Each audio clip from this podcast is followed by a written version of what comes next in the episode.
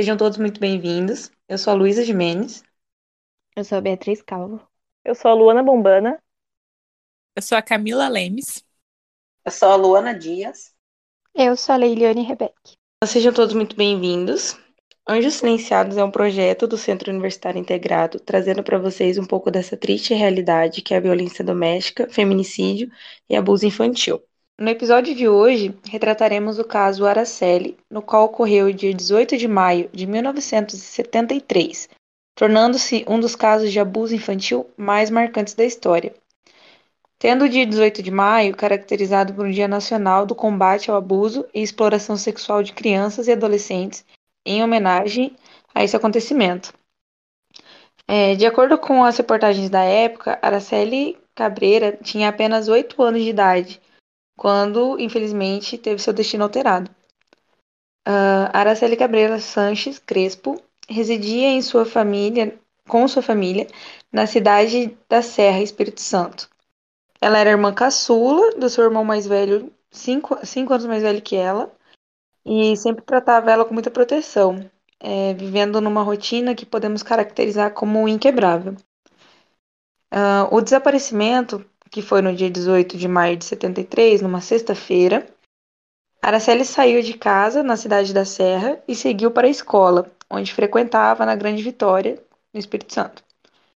Nesse dia, a mãe da Araceli, supostamente por conta do horário de ônibus, pediu para a filha é, que saísse mais cedo da escola. Assim, ao sair do local, a menina foi vista por um adolescente brincando com um gatinho perto de um bar, é, um, um bar perto do ponto de ônibus onde ela costumava ir. Porém, nesse dia, ela não entrou no, no transporte coletivo e foi a última vez que ela foi vista.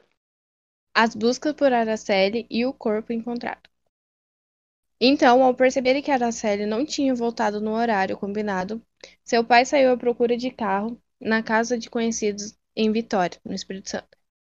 Quando não a encontrou, constatando seu, des seu desaparecimento, Gabriel Sanches Crespo espalhou retratos de sua filha nos jornais e, ao chegar em casa, avisou sua esposa Lola Cabreira Crespo que teve reação esperada ao passar mal. No domingo de manhã, a polícia foi acionada e assim começando as buscas oficiais. Após seis dias de busca, no dia 24 de maio de 1973, um garoto caçando passarinhos em um terreno baldio atrás do hospital infantil, acabou encontrando um corpo despido e desfigurado, que inicialmente foi reconhecido como de Araceli pelo seu pai. Contudo, dias depois, sua mãe Lola Cabreira Crespo fora fazer o reconhecimento e afirmou não se tratar de Araceli. A dúvida é, só foi sanada após algum tempo, quando saíram os resultados da perícia confirmando se tratar da pequena Araceli. Ela havia sido drogada, espancada e estuprada. Havia marcas de mordidas em seu abdômen, em seu peito e na sua vagina. Seu queixo estava deslocado, causado golpe, e para dificultar ainda mais o reconhecimento, seu corpo e rosto foram desfigurados por ácido.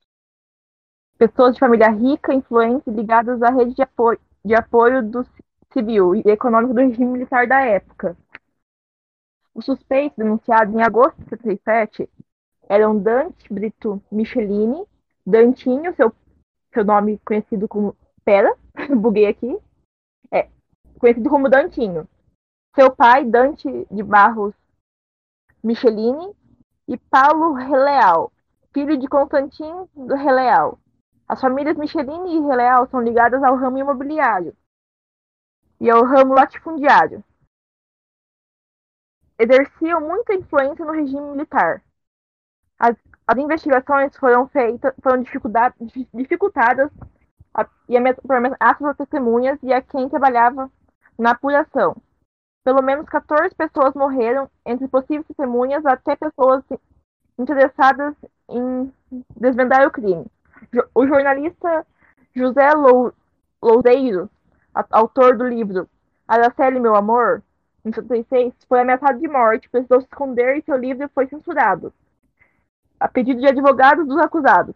Dantinho, o pai, o pai Dante e Paulo Leal foram acusados e usaram de sua influência junto ao regime militar e a polícia para que as investigações não fossem adiante, além de con contratarem 12 advogados caros, os, os suspeitos conseguiram que as provas fossem destruídas. É, o julgamento.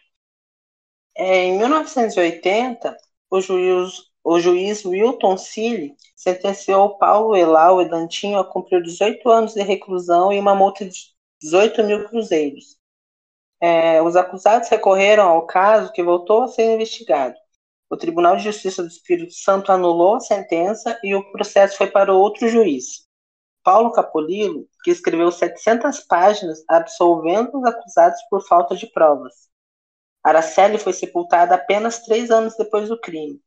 E já se passaram 48 anos do caso, que até hoje permanece sem solução. Desfecho. Alguns meses depois, dia 11 de setembro de 1973, outro caso chocou o país, ocorrendo quase da mesma forma que o de Araceli. Ana Lídia, de apenas sete anos de idade, foi torturada, estrupada e morta. Tal crime permanece até hoje sem solução. Então, é, é muito, é um caso é muito triste. pouco comum, né? Desse tempo, é, tanto tempo que já ocorreu e até agora a família se sente injustiçada, eu acho, né? Que a família não descansa também, porque não teve nenhuma justiça. É, e não é à toa que eu... E não é à toa que foi o caso que deu, tipo, ao dia 18 de maio como Dia Nacional do Combate à Abuso e Exploração Sexual de Crianças e Adolescentes. Porque, gente, é, é algo, tipo, muito desumano se você pensar uma criança de 8 anos, a forma como ela É. foi encontrada, a forma como ela foi, foi abusada e, e, tipo, maltratada, tipo, mano, isso é coisa de filme, isso parece, quem não, não, não sabe Parece que é um mentira, caso né? real, acho que é coisa de filme. É, porque no caso ela foi jogada até um ácido, né, para dificultar é, reconhecimento, né? Então, é, é, pode ter vindo mesmo das, de, de pessoas grandes, né? É, o que Que mais choca, o que mais choca é ser os suspeitos serem é, considerados de, de sociedade influente, de alta sociedade, e por isso que o caso foi abafado.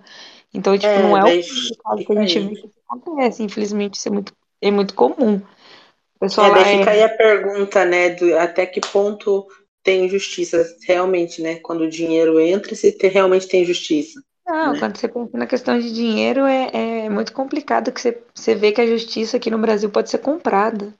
Pode ser Sim, comprada, é. Pode, foi isso que aconteceu.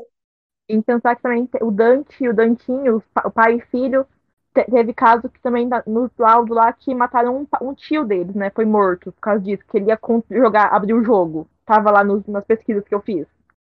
Que ele tava tudo com tudo assim, querendo falar deles, e, e tinha provas, e eles ma- mataram ele fazendo parecer um acidente, a morte. É porque permanece sem solução até hoje. 48 anos. Sim. Gente, até, Uhum. até hoje esse tipo de caso é muito complicado. Não tinha justiça como não teve, né? Não. Gente, imagina, você imagina Sim, esperar família três anos para é, é da, da, né? A da família que filha, tipo, ficou pequena. e até hoje não descansa, porque é Sim, uma grande depois de justiça, tantos, é uma grande. tantos exames, tantas coisas que a perícia fez, e de só três anos liberar o Sim, corpo, tipo, de- depois de é algo que você não comprovado, né? deseja para inimigo, mano. Você não deseja coisa isso de pra ninguém. Eu, se eu, eu ainda não sou mãe, mas se eu, eu tomo dores assim pra quem é mãe. E que deve ser muito complicado esse, É essa situação. desumano. Quem já teve alguma história assim na família, não É de desumano. da questão de morte de crianças, mas de abuso infantil em si, que deve ser, mano, deve ser muito difícil em, em todos os casos, quando há morte, quando há abuso. E para uma mãe não deve ser fácil, não. Nem um pouco. Não, e nem só financeiramente é o caso. Esse caso aí, eu já assisti muitos vídeos, muitas coisas sobre ele. que um dos envolvidos tinha familiar policial e tudo mais. Então, assim, nem é só dinheiro, sabe? E não é só o caso da Araceli. Tem vários casos que não teve solução. Por quê? que Porque ele teve época- evidências ocultadas, a polícia não tratou da devida forma que devia tratar, pelo ano que aconteceu, pela forma que aconteceu. Então, tipo assim, Uhum. Além do mais que naquela época ainda tava tendo a chamada ditadura. né? Isso, então. Imagina, se naquele tempo, quando acontecia essas coisas, gente, não- era muito difícil solucionar. Entendeu? E a gente pode ver que no mesmo ano teve outro caso da, da, da Ana Lídia, né? Com sete anos. se não me engano, esse da Ana Lídia, né? Foi, tipo, bem naquele, no auge da, da ditadura, né, do caso. No caso, da Ana Lídia. Foi no mesmo, é, foi no mesmo ano que dessa. Foi no mesmo ano da Araceli. né? O- Foi em maio, da, foi da coisa Lídia foi em setembro. É. E daí eu acho que em 76 teve outro caso também, que era do menino Carlinhos, que foi sequestrado também, né, em casa. Entraram, fizeram refém à família e sequestraram ele. Foi pouco tempo depois, foi na época que tava ainda tendo o caso da Ana, da Ana Célia, tava divulgando ainda, né? né? Foi em São Paulo, se eu não me engano. Menino pequenininho também, acho que ele tinha 10 anos, o Carlinhos.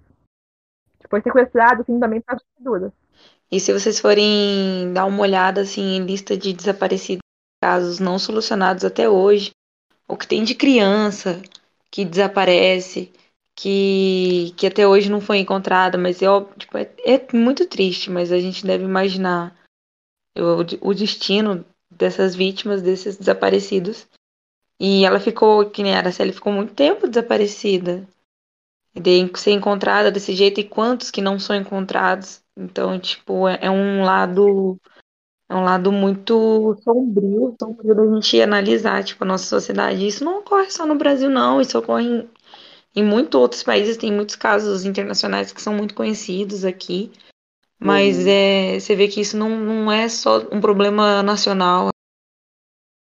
O abuso infantil, o feminicídio, assassinato, o sequestro.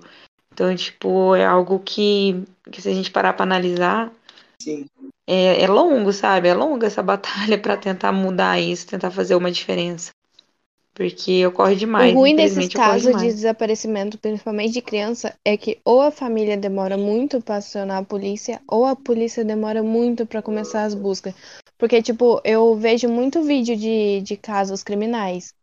E tem muitos casos que a polícia fala que a criança fugiu, que a, porque não queria viver dentro de casa, sendo que depois acha o corpo da criança lá e a criança passa por tudo aquilo e sem a polícia procurar. E eu acho muito chato, é triste. É muito. É ridículo, às vezes, o, o papel da polícia. Não, não, não falando mal, mas às vezes, em alguns casos, é. A hora que chega, Ridículo. né, no, nos grandão, assim como se diz, acaba.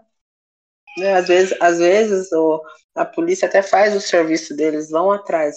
Mas a hora que manda para sentença, a hora que manda para dar a- a- o cheque, né, acaba. Você não vê mais. É igual aquela, não tem, às vezes, não, eles não prendem o estrupador e depois no, no dia seguinte não tá solto. Mas em alguns casos É não adianta muito, porque tem pessoas que fazem. Mas vamos, quem sabe um dia a justiça Sim, muda e isso acaba, né? É o que esperamos. Aqui no Brasil podia mesmo. ter a sentença de castração Também. química, igual existe em outros países, tipo os Estados Unidos. Ah, só assim diminuiria, né? Sim. Sim. Isso que. É, como a pessoa é psicopata, pode até fazer com qualquer coisa também. No caso, deveria ser pena de morte mesmo. Porque, É, prisão perpétua. Com oito anos, sim, porque a vida, a vida de uma criança, né? se for ver as A fotos, vida destruída com oito anos de idade ali, nunca mais volta. Já pensou quantos sonhos ela não tinha? E- É, era uma, era uma criança, né? Era um anjo ali que morreu por, por vítima de um. de Ah, a esperança é que um dia isso mude, né? É, a intenção aqui, a intenção do nosso projeto aqui, esse podcast, é conscientizar, é tipo comover as pessoas, mostrar para elas que essas coisas acontecem, apesar de todo mundo saber que acontece, mas tipo assim, trazer um, um toque mais de realidade, sabe? Então, para quem estiver ouvindo, E quem tá calado não continuar não calado. continuar calado. Se você sabe de algum Não caso, só, não só, gente- não é só mulheres, né? Não só mulheres, mas com crianças, né? com meninos. Não, é a população em geral. Se você, se você suspeita de abuso infantil ou abuso doméstico na sua família, não se cale. A gente é, deixa isso muito explícito. Então, é tipo, nos outros episódios, é, com o mesmo intuito de fazer as pessoas não se calarem para o que acontece, porque acontece. Muitas vezes está debaixo do nosso nariz, a gente não quer ver, ou a gente não tem condição, quem é a vítima não tem condição psicológica, não tem condição de, de, de correr atrás, entendeu? De denunciar, de procurar proteção. Então a gente tenta da melhor forma possível tentar ajudar essas pessoas, essas vítimas.